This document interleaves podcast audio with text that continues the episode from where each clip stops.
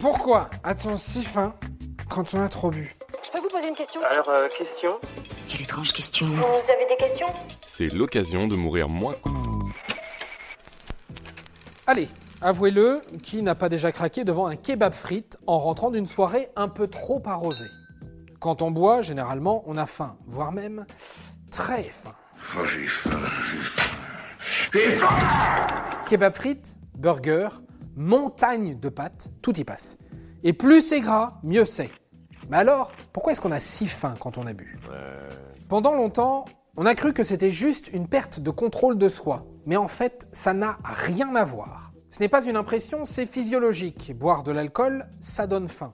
Allez, Marcel, on va aller faire à manger. Le coupable de vos calories de fin de soirée, c'est un mécanisme neuronal, géré par un groupe qui s'appelle l'AGRP. Ce groupe déclenche la faim sous l'effet de l'éthanol. Il s'agit donc d'une distorsion du signal de faim dans votre cerveau. Je deviens fou Autre explication possible, en buvant, votre taux de glycémie chute. Pour compenser, votre corps déclenche le sentiment de faim.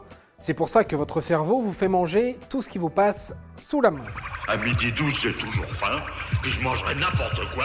Tu m'entends? N'importe quoi C'est pour augmenter l'apport en sucre. Voilà. Maintenant, vous savez tout. Au revoir, messieurs, dames.